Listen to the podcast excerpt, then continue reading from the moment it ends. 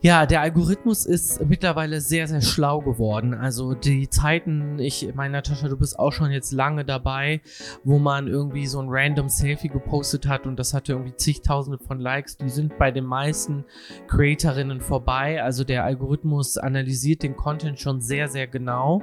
Also man soll natürlich regelmäßig dem Algorithmus auch Futter geben. Ich vergleiche das in meinen Coachings immer so ein bisschen wie mit so einem neugeborenen Baby. Pluscast Beyond the Lens, der Podcast mit Know-how von Branchenexperten für Kreative, Marketer und Unternehmer mit Natascha Lindemann.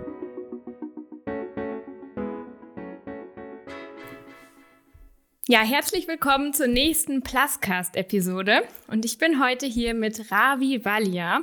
Er ist Experte für Social Media, hat eine eigene Social Media und Marketing, Influencer-Marketing-Agentur, ist selbst Podcast-Host der Ravi Valia Show, die übrigens sehr zu empfehlen ist, mit sehr, sehr coolen Gästen.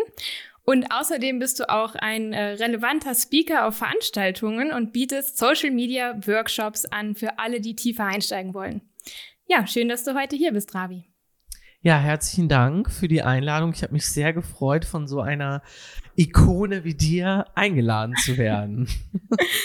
Sehr gerne. Ich freue mich heute schon wahnsinnig auf die Folge, weil wir werden ja hauptsächlich über das Thema Instagram sprechen. Ähm, du wirst uns ein paar Tipps geben, wie man heute auf Instagram noch wachsen kann, wie oft man eigentlich posten sollte und auch äh, vielleicht ein bisschen aufklären, was man tun kann, falls man mal ideenlos ist und Inspiration braucht oder auch, wenn der Content nicht so performt, wie man es sich eigentlich vorgestellt hat. Yes, I'm ready.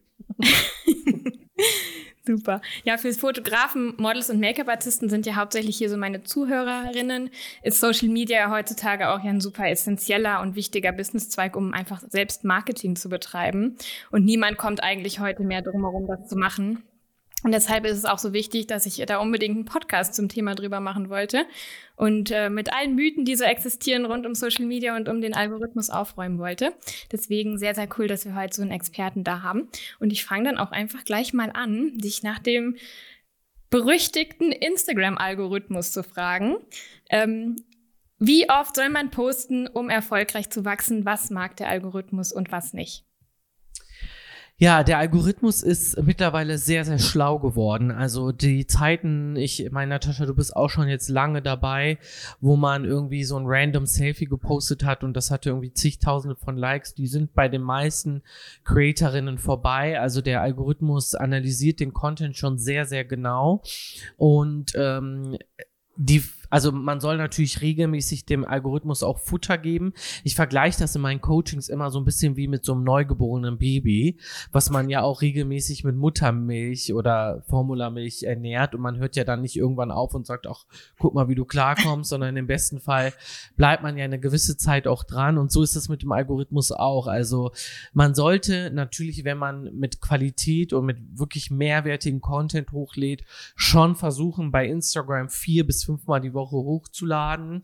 Bei TikTok ist das natürlich noch mal ein bisschen anders. Also bei TikTok ist das so ein bisschen umso mehr, umso besser, weil Inst äh, TikTok auch nicht so perfektionistisch angehaucht ist wie Instagram. Ne? Also Instagram hat ja viel mehr Formate. Bei Instagram gibt es die Reels, gibt die Karussell-Postings, gibt die langen Captions und ähm, was man auch nicht unterschätzen darf oder nicht vergessen darf, ist, dass Instagram ja eine Social-Media-Plattform ist und TikTok sich selber ja Entertaining, Entertaining Streaming-Plattform nennt. Also selber sich gar nicht als Social-Media-Plattform sieht, weil es bei der Plattform zum Beispiel keine DMs so krass im Fokus gibt. Äh, es gibt nicht äh, Stories, es gibt nicht so die krasse Inter, äh, also Dialog zwischen Creator und ähm, Followern, außer jetzt in den Kommentaren.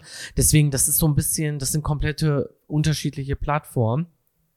Aber so das Pensum wäre schon mal nicht schlecht, wenn man das schaffen würde. Also so vier bis fünfmal die Woche posten. Ja.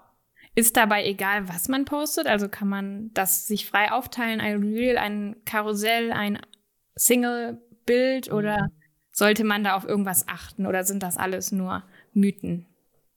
Also ich sage immer, man sollte immer das pushen oder im Fokus haben, was die Plattform auch gerade gepusht haben möchte. Also es ist natürlich so, dass Instagram sehr krass den Fokus gerade auf Reels legt. Es gab mal Anfang des Jahres so eine kleine Gegenwendung. Also es gab mal so einen Gegentrend, dass dann auch die Karussell-Postings wieder sehr gut funktioniert haben.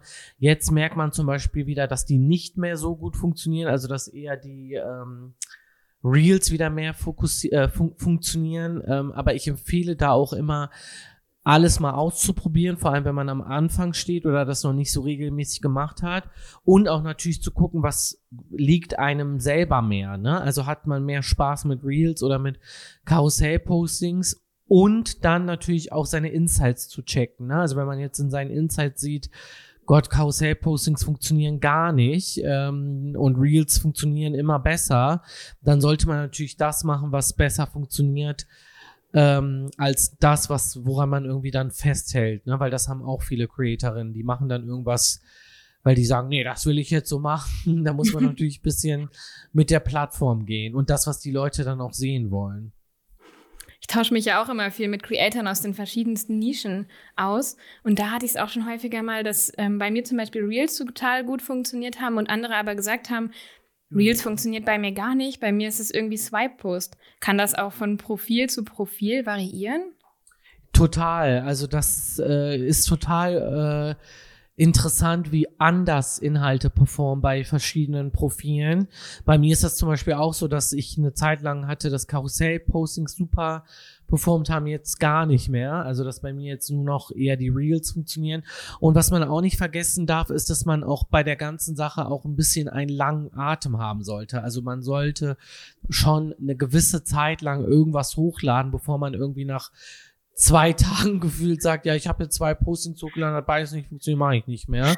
Das funktioniert natürlich auch nicht. Ne? Also man sagt schon, dass man diese fünf Postings die Woche schon acht Wochen lang durchziehen sollte, um irgendwelche Unterschiede zu merken. Ähm, also das ist schon auch ganz, ganz wichtig. Hm. Und das ist ja wahrscheinlich auch, woran die meisten dann irgendwie scheitern, dass sie einfach zu früh aufgeben nach zwei, drei Wochen und dann sagen, hey, Social Media funktioniert für mich einfach irgendwie nicht. Und da ist wirklich die Devise dran zu bleiben, auch wenn es echt verdammt schwer ist am Anfang. Ja, es gibt tatsächlich zwei Gründe, warum die meisten Menschen scheitern auf Social Media.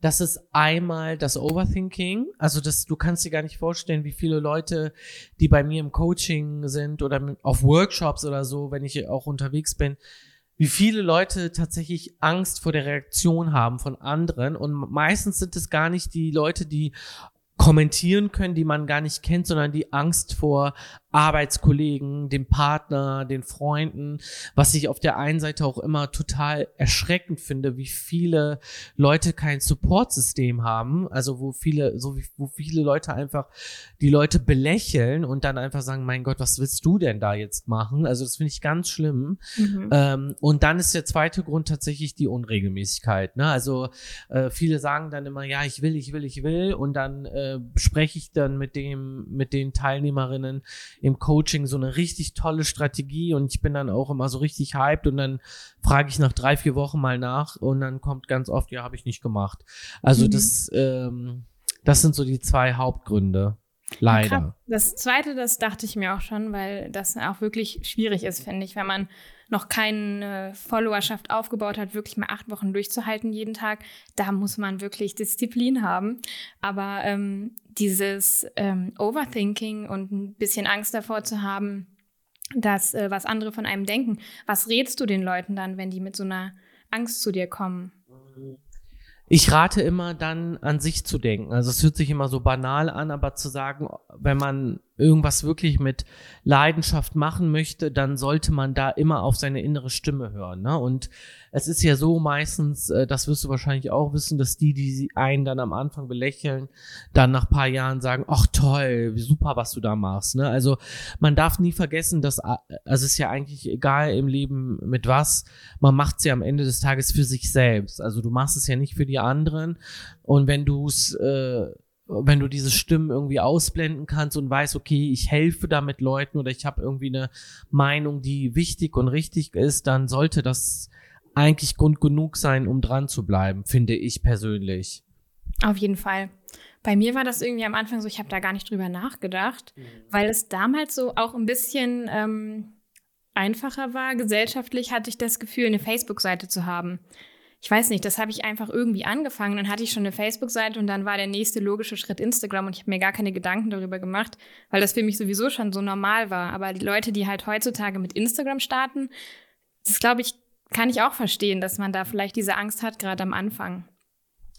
Ja, wir dürfen auch nicht vergessen, äh, Natascha, in der Zeit, wo wir angefangen haben, war alles noch ein bisschen anders. Also da war alles noch so ein bisschen, da war das noch so aufregend und da gab es auch noch nicht der, den Begriff Influencer. Das sagen die Leute natürlich auch irgendwie, ja, jetzt ist ja eh zu spät. Ne? Also jetzt kommt auch noch das dazu. Also dass die Leute meinen zu denken, es wäre zu spät, das ist ja eher das Gegenteil der Fall. Also es sind, es hat sich sehr, sehr, sehr viel verändert und ähm, das ist halt irgendwie noch irgendwie schwieriger dann wahrscheinlich. Hm, kann ich mir auch vorstellen. Aber sagen wir jetzt mal, man hat sich überwunden, man postet diese vier bis fünf Mal in der Woche, hält das auch wirklich durch. Was ist denn dann äh, super wichtig, wenn man postet? Also sollte man auf irgendwas achten in der Caption und wie wichtig sind überhaupt Hashtags noch bei Instagram? Also das Allerwichtigste beim Posten ist, dass dein Inhalt einen Mehrwert hat. Also es ist heutzutage ganz, ganz wichtig, dass du auch vor allem in deinem Feed einheitlich postest. Also die Zeiten, wo wir heute mal Fashion, morgen mal Comedy, dann mal wieder irgendwas anderes gepostet haben, die sind leider auch vorbei. Also wenn man sich große Creatorinnen anguckt, dann merkt man immer, dass die einen Themenbereich haben. Also die machen immer ein Thema und dann sogar meistens im gleichen Schnitt, im gleichen Format, im gleichen Background. Das gleiche T-Shirt sogar manchmal, ne, die gleiche Begrüßung. Das ist zum Beispiel heutzutage ganz anders geworden.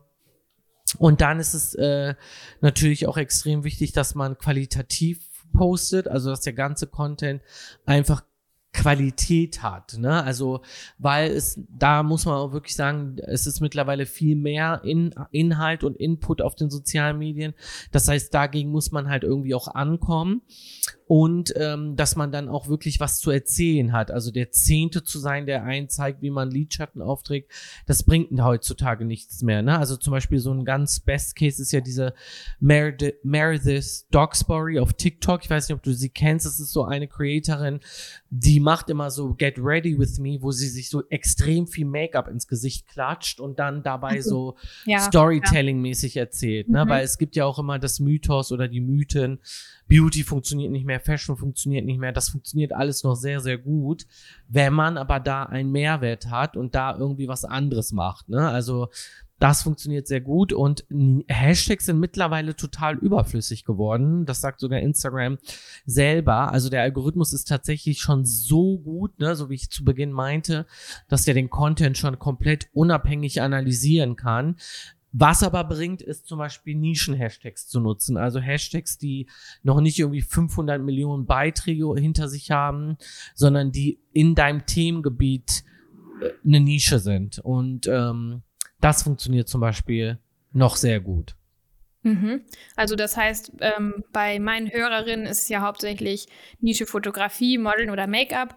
Und ähm, das sind ja an sich auch schon Nischen. Also ähm, wir wollen ja eigentlich nur unser Portfolio oder unsere Arbeit repräsentieren und ein Stück weit bewerben oder bekannter machen. Und das sind ja dann schon gute Grundvoraussetzungen. Auf jeden Fall, aber da wäre es zum Beispiel auch wieder sinnvoll, nochmal sich zu spezialisieren. Ne? Also was zum Beispiel, gibt es in dem Bereich auch nochmal eine ich nenne das immer die Nische in der Nische, ne? Also, dass du zum Beispiel sagen kannst, okay, ich mache Beauty Photography, aber ich konzentriere mich auf äh, Close-ups zum Beispiel, ne? Also so, dass man dann irgendwie nochmal so einen bestimmten Themenbereich hat, der, der ah, okay. das Ganze nochmal so ein bisschen umrandet. Also, dass man dann wirklich so Experte für ein Unterthema in seiner Nische wird und dann ähm, darüber postet, wie jetzt zum Beispiel Close-Ups, da könnte ich ja auch super viel drüber erzählen. Und viele Leute interessieren sich vielleicht dafür, wie man Close-Ups macht und was dabei wichtig ist und was man beim Make-up beachten muss und so weiter. Ja, kein, keine schlechte Idee. Guter Ansatz. Lerne ich auch noch was hier. Ja, sehr gut. ähm, und was ist jetzt, wenn man äh, sich wirklich vornimmt, diese vier bis fünf Mal zu posten? Und dann vielleicht auch gar nicht mehr weiß, so was man jetzt posten soll. Man muss ja auch immer ein Stück weit ähm, Abwechslung in seinen Content reinbringen, damit die Leute halt auch, wie du schon sagst, neue Sachen erfahren. Und ich kann mir vorstellen, dass das manchmal gar nicht so leicht ist, in so einer hm. Nische, in der Nische dann noch Themen zu finden, die neu und cool sind. Hast du dafür irgendwelche Tipps? Ja, also das Wichtigste ist immer, dass man sich wirklich ein Thema aussucht, wo man äh, im besten Fall nicht zu diesem Punkt kommt. Also wenn es irgendwie ein Passion-Thema ist, dann hat man ja im besten Fall immer was zu erzählen. Ähm, aber klar gibt es manchmal auch Momente, wo man irgendwie unmotiviert ist oder die Kreativität nicht funktioniert. Dann empfehle ich auch immer auch einfach mal die Community zu fragen. Ne? Also die Leute, die schon da sind, irgendwie zu befragen, hey, ähm, was wollt ihr denn unbedingt sehen? Gibt es irgendwas, was ich noch nicht thematisiert habe, was ihr sehen möchtet? Was zum Beispiel auch dagegen hilft, sind zum Beispiel bestimmte Formate regelmäßig zu machen. Ne? Also zum Beispiel jeden Donnerstag, jeden Montag das gleiche zu posten, also ein Oberthema zu haben, zum Beispiel Fragerunde oder ein Themengebiet, was man sagt, okay, das thematisiere ich eh immer und das mache ich dann zu einem Format, ne? Oder ähm, das hilft dann zum Beispiel immer, weil dann weiß man, okay, zwei Postings die Woche habe ich eh safe, weil das Oberthema ist das und das. Ähm, und dann, wie gesagt, seine Community zu fragen ähm, oder halt aber auch ähm, ähm, ja einfach da ich empfehle dann zum Beispiel auch immer, ähm, sich das auch aufzuschreiben. Also alle, alle Themen, die man hat, auch wirklich irgendwie mal aufzuschreiben und zu sagen, okay, das ist in meiner Nische, das sind so Bereiche, die ich habe, die will ich jetzt äh, thematisieren. Das mache ich tatsächlich auch immer, weil ich habe manchmal so Phasen, da bin ich voll kreativ und dann fallen mir so viele neue Formate und was man alles machen könnte ein. Und dann gibt's halt andere Phasen, da ist man einfach sehr, sehr busy zum Beispiel und dann hat man diese Kreativität irgendwie nicht mehr so sehr in sich. Und dann ist es cool, wenn man eine Liste hat, wo man sagen kann, okay, da bin ich safe, ich gucke einfach rein, was kann ich jetzt umsetzen und muss halt nicht mehr selber überlegen. Ja, total. Das mache ich auch immer und das hilft extrem, ja. Und einen Tipp kann ich vielleicht auch noch geben, was wir immer machen, weil wir arbeiten ja wirklich mit einem Contentplan. Ähm, und wir gucken immer Anfang des Monats, was haben wir für Themen sowieso schon in der Jahreszeit. Gibt es irgendwelche Feiertage? Ist Pride? Ist Halloween? Ist irgendwas, wozu wir spezifischen Content machen könnten? Ähm, und das ist auch nochmal ein ganz guter Tipp, weil irgendwie übers Jahr gehen einen einem dadurch eigentlich fast nie die Ideen aus, weil man kann dann irgendwie Winter-Make-up, Weihnachts-Make-up, Silvester, ähm, dann Neujahrssachen, neue Trends, die aufkommen. Da gibt es eigentlich sehr, sehr viele Ideen, die man einfach schon allein durch die Jahreszeiten und Monate finden kann. Ja, und vor allem auch in der Beauty-Branche hat man ja immer irgendwie zum Beispiel Hochzeitssaison oder ähm, Festlichkeiten, dass man das immer mit berücksichtigt, ne, so High-Season-Zeiten, dass man da sich schon mal vorbereitet, als dass man dann sagt, oh Gott, jetzt ist schon wieder, weiß ich nicht, Sommerzeit, Hochzeitzeit, keine Ahnung, was ich posten soll oder ich habe keine Ideen, dass man da sich schon Gedanken vorher macht. Ich glaube, gerade so im Beauty-Make-up-Bereich ähm, auch einfach zu schauen, okay, im Sommer, da machen halt wahrscheinlich sehr, sehr viele Leute einfach ihren Sommerurlaub und dann ähm, mit Ideen kommen, die die Probleme der Leute vielleicht dann auch lösen, sich einfach schon, bevor alle in der Situation sind, versuchen, in die Situation hineinzuversetzen, die kommen wird, wie zum Beispiel ein leichtes Beach-Make-up, das man auch am Strand, wenn man schwitzt und so tragen kann, mit coolen Produkten, die vielleicht waterproof sind oder so. Und da kann man auch sehr, sehr viele Ideen rausziehen und dann vielleicht auch ein bisschen ähm, ja, Vorreiter sein vor den anderen, die sich dann vielleicht erst ja, später voll. damit auseinandersetzen. Total, ja. Guter Ansatz. Kommen auch gerade total viele Ideen gerade. Muss öfter mal mit dir sprechen. Ja, genau. ähm, genau, du hast gerade schon so ein bisschen angesprochen. Wir haben ja viele ähm, Hörerinnen im Bereich Fotografie, Beauty, Model, Make-up. Wie äh, siehst du im Moment die Beauty-Nische? Ich habe das nämlich tatsächlich schon häufiger gehört. Beauty funktioniert nicht mehr, Lifestyle funktioniert nicht mehr, Fashion funktioniert nicht mehr. Alles, was früher cool war. Ähm, Hast du irgendwie einen Tipp, wie man heutzutage noch in diese Nischen Fuß fassen kann? Ja, da muss ich tatsächlich sagen, dass dem ist gar nicht so. Also Beauty und Lifestyle funktioniert noch extrem gut, aber auch hier mit einem neuen Ansatz. Also man braucht irgendwas, was man so zum Beispiel so noch nicht gesehen hat. Ne? Also wie ich jetzt zum Beispiel diese Meredith Dogsbury äh, angesprochen habe. Es gibt zum Beispiel auch äh, eine Instagram-Creatorin, Skin Meeting heißt sie aus Deutschland, die so Beauty-Tipps macht und dabei so, also ihr Format heißt Bedtime Stories. Also sie erzählt währenddessen Zuschauergeschichten von Fail Dates, von aber auch so spooky Sachen, True Crime Geschichten und macht sich währenddessen ready, ne? Also so ein bisschen so ein ähnliches Get Ready with Me Prinzip. Also man muss da schon irgendwie einen mehrwertigen, mehrwertiges Thema haben. Ne, und dann qualitativ ähm, das Ganze auch aufnehmen, dann kann das tatsächlich noch sehr, sehr gut funktionieren, ähm, wenn man dann natürlich auch langfristig dran bleibt. Ne? Mhm.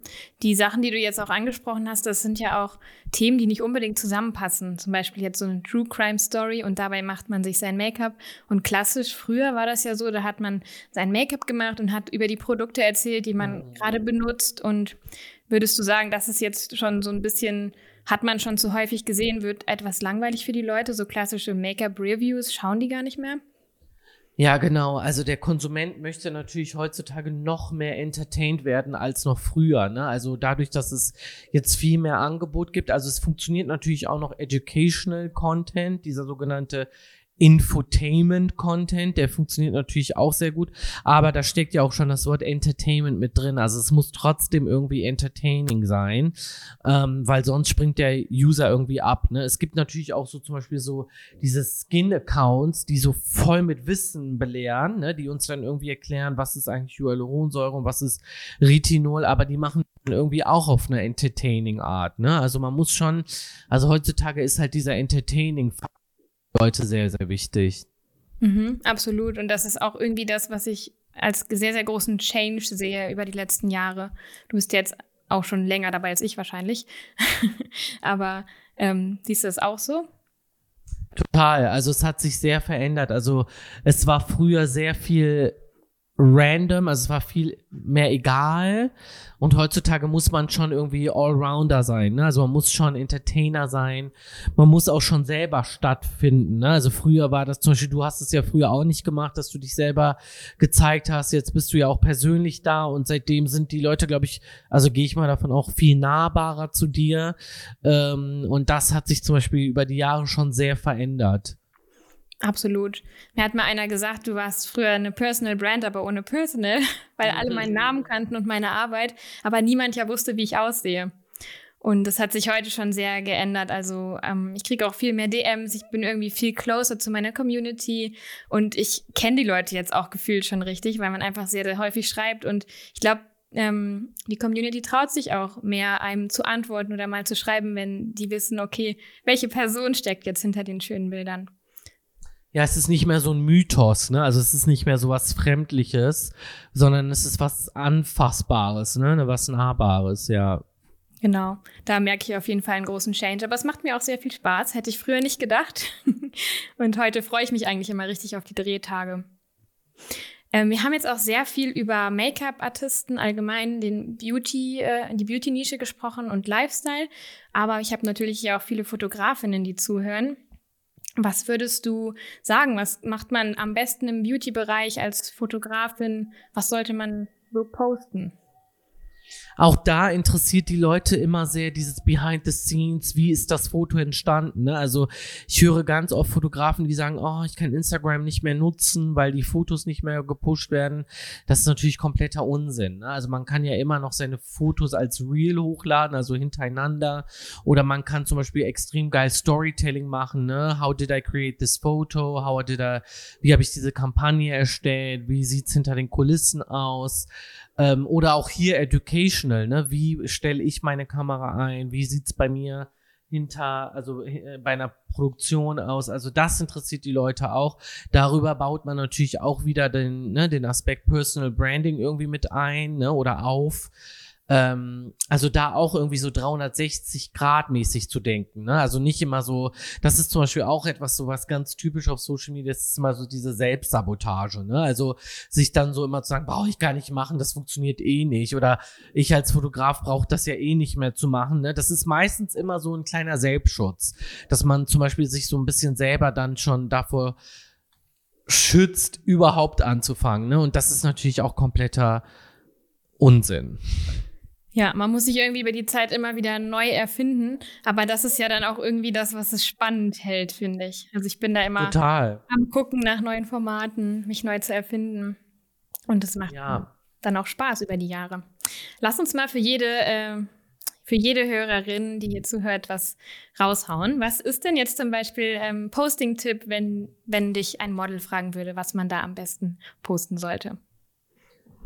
Also bei einem Model natürlich Facetten zeigen. Ne? Also im besten Fall, weil heutzutage verschwimmt ja das Modeling-Dasein auch mit dem Influencer-Dasein. Also heutzutage werden Models ja auch als Influencer gebucht und dass man das Model nicht mehr so sehr sieht wie früher, dass man nur noch so perfekt scheint, sondern auch verschiedene Facetten zeigt. Also, dass man irgendwie auch zeigt, dass man vielleicht eine lustige Seite hat, eine persönliche Seite hat, eine kreative Seite hat.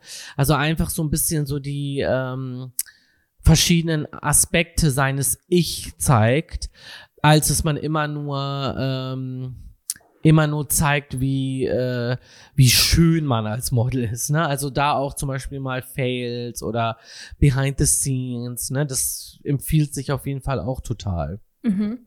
Und das passt auch total gut gerade in die Modelwelt rein, weil die Kunden auch immer mehr Personality sehen möchten. Und das, und bei jeder Modelagentur ist das Instagram äh, hinter dem Model-Account dort verlinkt.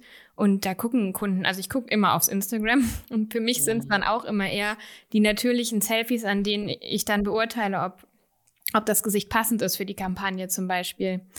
Und das finde ich immer sehr wichtig als Fotografin, dass man wirklich auch mal ähm, unbearbeitete Sachen, einfach ein normales Selfie oder ein Selfie-Video, ähm, auch gerne, wenn man irgendwas Freizeitmäßiges macht, hochlädt, dass man einfach wirklich mal eben nicht das Perfekte, sondern wie sieht das Model wirklich aus, wenn sie sich bewegt.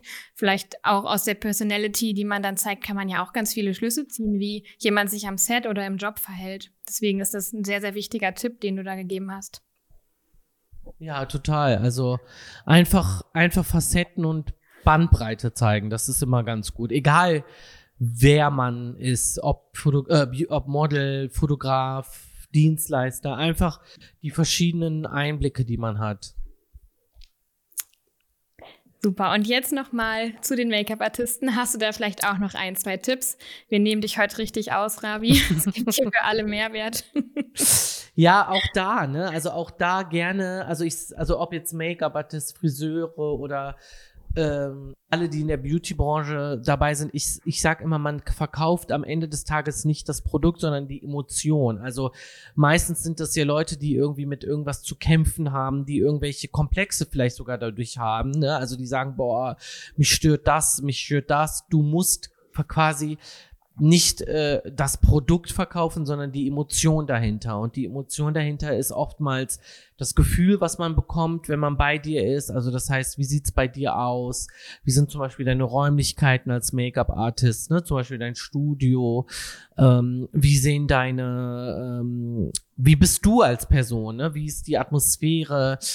wie schön ist das After-Ergebnis, ne? Welches Gefühl bekommt die Kundin oder der Kunde danach? Das muss man rüberbringen. Also die Emotion ist viel wichtiger als das Produkt, weil das meiste, was wir heutzutage feiern oder wenn es Künstlerinnen oder Make-up-Artistinnen gibt, die wir toll finden, sind, ist es meistens nicht, weil die, also klar auch wegen der Arbeit, aber auch wegen der, des, dem Lifestyle und dem Gefühl drum. Heutzutage ganz, ganz wichtig. Ich glaube, Make-up-Artisten sind da auch wirklich noch noch mehr hinterher als Fotografen, weil bei denen sehe ich ganz, ganz selten, dass sie sich wirklich auch persönlich zeigen, mal vielleicht ihre Favorite-Produkte vorstellen, ähm, mal ein Selfie reinposten am Set. Und ich fände es, glaube ich, gerade bei Make-up-Artisten wichtig, dass man ähm, irgendwie schon durch, ähm, durch Social Media merkt, was ist das für ein Vibe am Set, was ist das für ein Vibe, wenn ich mit diesen Menschen arbeite. Und Menschen arbeiten mit Menschen, sage ich immer. Und deswegen, ähm, ja, wird man auch äh, dadurch natürlich, das, das ist auf jeden Fall ein Aspekt, weswegen Kunden einen auch wieder buchen würden, wenn man einfach angenehm ist, am Set nett ist, freundlich ist, sympathisch ist, sauber ist. Und das sind ja auch alles Aspekte, die man gut zeigen kann auf Instagram. Total, ja. Sehe ich genauso. Und jetzt haben wir ja super viel über Instagram gesprochen. Ähm, es gibt aber auch natürlich TikTok seit ein paar Jahren jetzt mittlerweile schon. Ähm, ja, wie siehst du TikTok? Äh, denkst du, dass sich das weiter durchsetzt? Ähm, wie ist deine Zukunftsvision für die Entwicklung von TikTok? Also wenn ich in meine Zauberkugel gucke, dann äh, sehe ich natürlich TikTok als sehr wichtigen Bestandteil. Ne? Also bei TikTok muss man natürlich immer so ein bisschen, also darf man natürlich so ein bisschen das Politische nicht vergessen, weil TikTok ja auch in vielen Ländern politisch angegriffen wird, ne? Ob es jetzt zum Beispiel in Indien ist ja, in Indien ist ja TikTok gesperrt. Die Amerikaner haben ja gerade auch noch ein Gerichtsverfahren gegen TikTok am Laufen. Das heißt, das muss man immer bei TikTok mit berücksichtigen, dass es da immer zu sehr schnellen Veränderungen kommen kann muss auf TikTok auf jeden Fall heutzutage irgendwie stattfinden. Und wenn man das Gefühl hat, ich kann da nicht stattfinden, weil ich nicht weiß, wie, dann recycle zumindest dein Instagram-Content da, damit du zumindest irgendwie da bist und nicht überhaupt noch nie da stattgefunden hast ähm, weil TikTok, wie gesagt, auch in einer neuen Zielgruppe, also Gen Z-Zielgruppe, aber auch in den Zielgruppen danach, also 25 plus, immer wichtiger wird und ähm, zum Beispiel auch was so Ad-Spendings angeht, noch einfacher ist als Meta, also alle Meta-Apps. Deswegen ähm, würde ich immer empfehlen, auch auf TikTok irgendwie aktiv zu sein, auch wenn es nur Reposts sind. Du sagst jetzt auch, wenn es nur Reposts sind, würdest du eigentlich empfehlen, dass man auf TikTok komplett anderen Content postet? Und wenn ja, wie sollte man das dann aufteilen? Genau, also TikTok ist natürlich, wie gesagt, eine andere App, ne? Wie schon am Anfang gesagt, es ist eine Entertaining-Plattform, ne? Deswegen sollte es alles sehr entertaining sein. Also, wenn man heutzutage sich die meisten viralen Trends auf TikToks anguckt, dann sind das so ja gefühlt Outtakes. Also es sind eher so so Sachen, die man auf Instagram nie posten würde, ne? Also so funny Situationen, Outtakes, Storytimes, ne? Also wo man irgendwie erzählt ähm, Trends, ne, also so, so ganz diese ganzen Themen.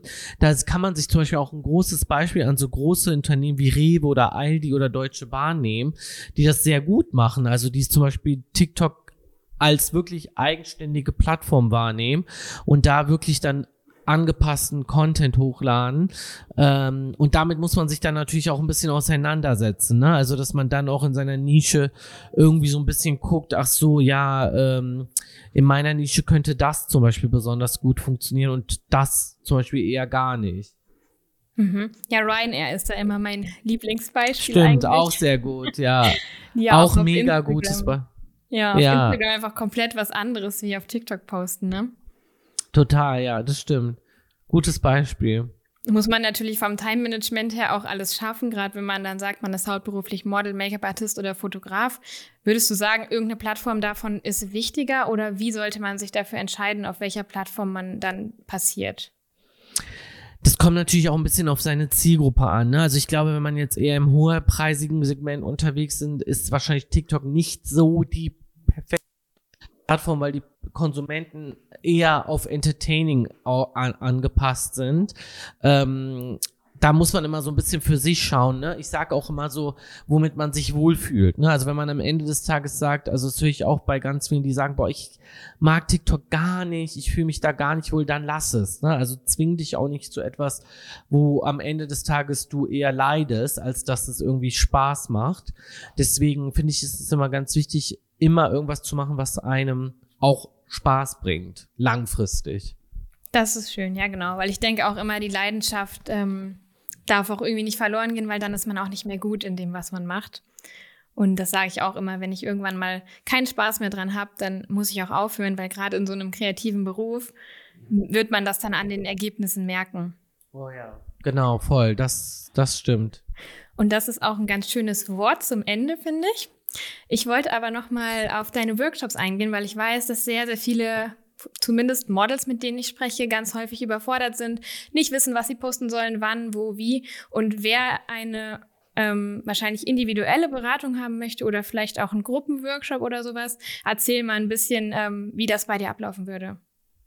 Genau, also ich biete individuelle Coaching Calls an, wo man quasi, also wo ich im Vorfeld Fragen angepasst auf das Profil stelle, ne, also bisschen so, wo drückt der Schuh, ähm, dann mir dann auch die besten Fall die Insights im Vorgespräch angucke und dann in, in, in einem gemeinsamen Call dann eine Strategie präsentiere, also wie man quasi posten sollte, was, was ist deine Nische, wie sieht deine Strategie aus, wie kommst du quasi an dein Ziel und dann gibt es ganz viele Leute, die dann immer so ein Follow-up auch machen, ne? also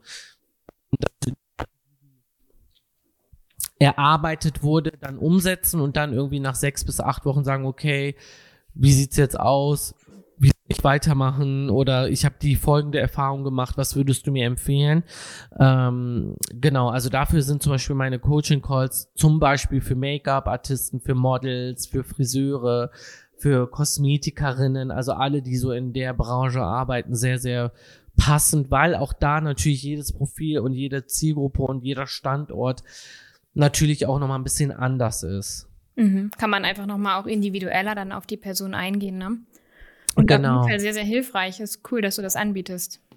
Ja, es macht auch sehr viel Spaß. Also es macht natürlich auch Spaß, wenn, ne, wie ich zu Beginn auch gesagt habe, wenn die Leute auch dranbleiben. Ne? Also es ist für mich dann auch mal super schade und auch ja halt ärgerlich, weil so viele ihr Potenzial verschwenden, wenn sie dann einfach nichts mehr machen, ne? wo ich mir dann immer denke, boah, du hättest so ein Potenzial, ähm, bleib doch mal dran, aber da gehören immer, da muss man natürlich auch selber Lust drauf haben. Ja, ich glaube, das kann super hilfreich sein, wenn man da einfach einmal am Anfang an die Hand genommen wird. Gerade jetzt ähm, starten so viele Models gerade neu und ja auch mit der Miri haben wir ja vorhin schon drüber gesprochen, dass wir beide Speaker sind beim Event. Das wird auch sehr, sehr aufregend. Aber da sind natürlich auch ganz viele Newcomer-Models und äh, häufig starten die gerade erst mit ihrem Instagram-Profil. Und ich glaube, dafür kann das echt hilfreich sein, am Anfang da mal äh, wirklich mit ähm, ja, Know-how zu starten und nicht erst irgendwas zu machen für ein Jahr oder so. Das kann natürlich auch ja, extrem viel Zeit sparen, ne? Ja, total. Also deswegen start now. Super. Und damit sind wir eigentlich auch schon am Ende von unserem Podcast. Ich habe immer eine Abschlussfrage. Und zwar ist das die Beyond the Lens Story. Wir haben uns ja auch eigentlich über einen ähm, Fotojob, den ich hatte, kennengelernt, damals bei dem Tamtam Beauty Shooting äh, in Marrakesch. Und da habe ich mir überlegt, dass es für dich vielleicht auch eine gute Frage wäre, dass du einfach mal erzählst, was hinter den Kulissen eines Fotoshootings mal lustiges, unglaubliches, schockierendes oder vielleicht auch erstaunliches passiert ist, ob dir da irgendwas einfällt, was du uns erzählen kannst. Und an dieser Stelle muss ich noch einmal ganz kurz unterbrechen und euch meine nächste Episode anteasern. Ich habe nämlich mit Lukas Kutschil gesprochen, dem Make-up-Artisten der deutschen Promis und Stars er hat mir erzählt, wie er es geschafft hat, einer der erfolgreichsten Make-up-Artisten in Deutschland zu werden. Und wir haben unsere exklusiven Tipps geteilt, mit denen wir heutzutage starten würden als Newcomer, um das erste Mal mit Stars und Celebrities zusammenzuarbeiten. Und ihr hört es schon, die Folge ist mal wieder voll mit Tipps und Insider-Knowledge. Und ich freue mich, euer Feedback zur nächsten Episode in zwei Wochen mit Lukas Kutschil zu hören. Aber jetzt geht's erstmal weiter mit der Beyond the Lens Story von Ravi. Also ich glaube, es sind immer so diese Moment-Jokes, äh, ne? Also so, wenn irgendwie äh, in, de, in der Situation irgendwie das sind ja dann meistens dann auch irgendwie so Running so Insider, Inside of the Team, ne? Also ich weiß noch, die eine Situation, die wir hatten, auch bei unserem gemeinsamen Shooting mit äh, Tara, also jetzt Tara Tut auf Instagram, war, ich weiß nicht, ob du dich noch daran erinnerst, wir hatten ja wirklich ein ganz tolles Shooting und waren ja dann noch einmal in der Wüste, ähm, um da Aufnahmen zu machen. Und da, wir waren ja in Marokko und in Marokko ist es ja so, dass wenn man eine Drohne haben möchte, also eine Drohnenaufnahme machen möchte, muss man ja immer einen Local Local ähm, Drohnenoperator. Drohnenoperator dabei haben, der dann auch die ganze Zeit dabei bleibt. Und da war dann einer dabei, der ähm, auch sehr viel zu erzählen hatte. Und der war dann am Dinner-Table mit dabei. Und bei uns gab es dann irgendwann ja so ein äh, so ein Ritual, dass wir immer um 22.22 Uhr, 22, ne, das ist ja so eine Engelszahl, uns ja immer alle die Hand gegeben haben und uns irgendwas gewünscht haben.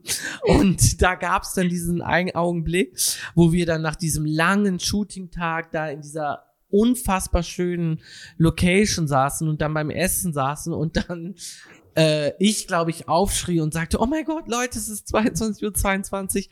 und wir uns dann alle die Hand gegeben haben und das ja schon drei Tage lang gemacht haben und dieser Operator, der ja auch kein Deutsch konnte, dann nur gesehen hat, wie wir alle unseren Kopf so senken und uns die Hand halten und alle so still wurden. Ich glaube, der dachte, wir wären so eine So eine Sekte. Sekte. Und der war dann so völlig irritiert und äh, das war sehr lustig. Also das ist zum Beispiel so ein Augenblick, an, an dem wir uns auch immer wieder gerne zurückerinnern, weil das, wo ich mir so denke, oh Gott, wie hätte ich denn reagiert, wenn auf einmal so, wie viele waren wir denn? 15 Leute oder so, Echt so viele. Ja. Ja. so wildfremde Leute auf einmal in der Wüste, in the middle of nowhere, dann auf einmal so still werden und sich die Hände geben. Das war sehr Also lustig. ich glaube, ich würde auch ein bisschen Angst bekommen, wenn ich da nicht so Ja. into it wäre. Ja, voll. Für uns war es halt voll normal, weil wir das einfach schon die ganze Zeit gemacht haben, ne? Aber ähm, stimmt, habe ich schon wieder komplett vergessen. Mega witzige Story. Ja, Danke, Das das, ist so war eine. auf jeden Fall nochmal toll zum Abschluss. Und äh, ich hat, hat mich wahnsinnig gefreut, mit dir zu quatschen und dass du da warst. Und danke für die ganzen Tipps. Und ich hoffe, dass wir dann vielleicht nochmal in einem halben Jahr oder so nochmal so ein Insta-Update machen können, weil ich glaube, solche. Themen sind immer spannend. ja, würde ich mich sehr freuen und wie gesagt, herzlichen Dank. Ich habe mich sehr gefreut und eine absolute Ehre. Super, Ravi. Dann schönen Abend dir und bis demnächst. Bis bald, danke. Ciao. Dieser Podcast wurde in Zusammenarbeit mit der Berliner Podcast-Agentur NextGen Podcast produziert.